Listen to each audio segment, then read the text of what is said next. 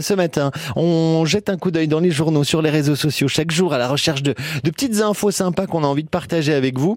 Et on va au Japon aujourd'hui, Marion, où les habitants retournent à l'école. Euh, mais alors, pas pour réviser les maths, la géo ou apprendre à lire, non. Des cours de sourire ont, ont été mis en place. Ouais. Pourquoi? Dingue. Figurez-vous que c'est l'une des conséquences euh, assez euh, improbables et imprévisibles de, de l'épidémie de Covid.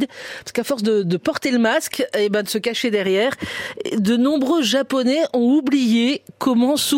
Ah. Ils ne savent tout simplement plus comment il faut faire. Alors, comme le Japon est un pays organisé et discipliné, les habitants se sont dit on va réapprendre. Bien. Et il y a du boulot. Déjà parce que culturellement, le japonais, euh, c'est pas l'être humain qui sourit le plus. Alors il y a des raisons à ça. hein. Il y a plusieurs. D'après ce que j'ai lu dans le magazine Géo, sourire au Japon signifie je suis inoffensif, je n'ai pas d'armes.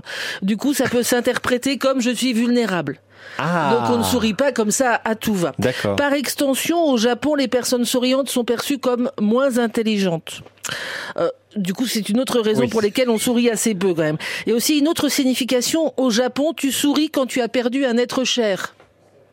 Vois-tu? Ah ouais, En fait, c'est pas pour montrer que culturel. t'es, voilà, c'est pas pour montrer que t'es ravi d'avoir perdu un, un proche en fait et Ouais. toucher l'héritage, c'est pas pour ça. Non. Sourire en fait quand t'as perdu un être cher, tu signifies en fait à ton interlocuteur qu'il ne doit pas se sentir impliqué par ta peine. D'accord. Donc tu souris et comme ça il est heureux aussi que tu aies perdu un proche. Le japonais est un être étrange. Bon, en tout cas on l'a compris, le japonais donc est pas comme nous, mais en attendant il ne sait plus sourire et ça c'est quand même un souci. On a donc une école qui a ouvert plutôt une entreprise parce qu'ils sont quelques millions.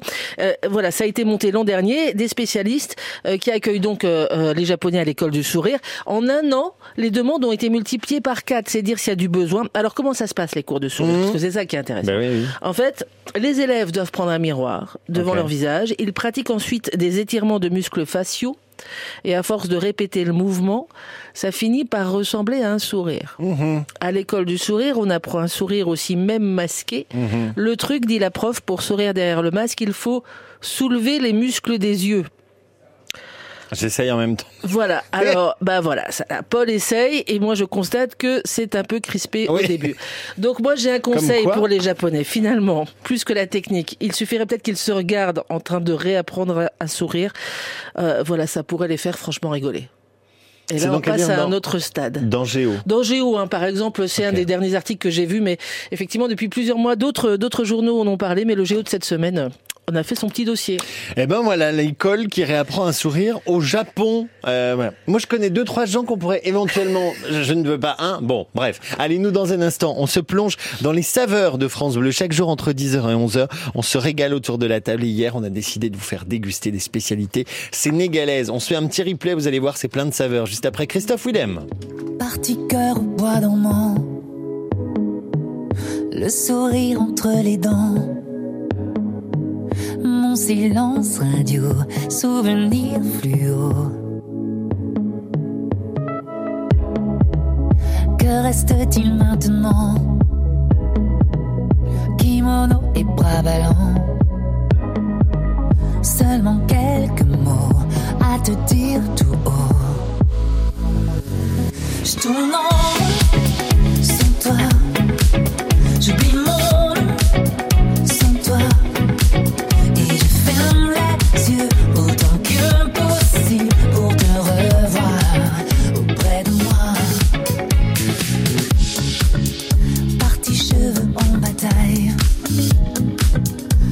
voir comment je déraille. Comment je perds mon sang, froid en un instant. Dis-moi autour de mes failles, comme une ceinture de samouraï. Et moi qui cède sûrement à l'appel du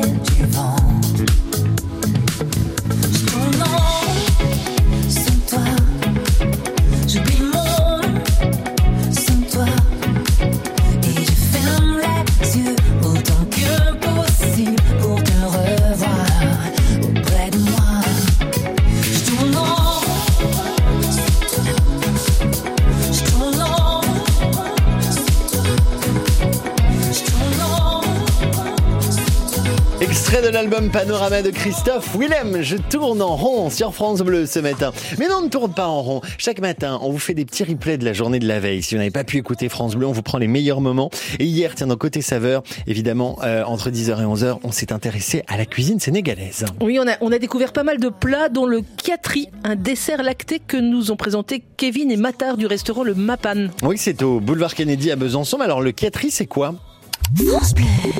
C'est un dessert à base de semoule de, de mil. Je sais pas si tu, tu vois, vous voyez le mil. C'est un céréale qui pousse en Afrique. En fait, le mil, le mil, il est beaucoup utilisé dans la cuisine en semoule. Ok. Et euh, il est réduit en farine d'abord, et on, de là on prépare une petite semoule avec. Ça va, ça fait des, ça fait des petites billes de de, de 1 cm de diamètre, on va dire. Et je le fais gonfler, donc à l'eau chaude. Et après, euh, je laisse refroidir. Puis j'ajoute, j'ajoute des fruits secs euh, ou du, du raisin. On peut rajouter comme on veut en fait. Après dedans pour que ça gonfle en même temps. Et à côté, je prépare mon fromage blanc. En fait, c'est un dessert lacté. Donc au Sénégal, euh, on mange, on boit beaucoup de lait, de- du, du lait caillé, on va dire plutôt. Et euh, là, du coup, je trouve, du coup, vu qu'il y a beaucoup de d'intolérance par rapport au lait caillé et tout ça, donc Oui. j'utilise le, le le fromage blanc et euh, de là, je le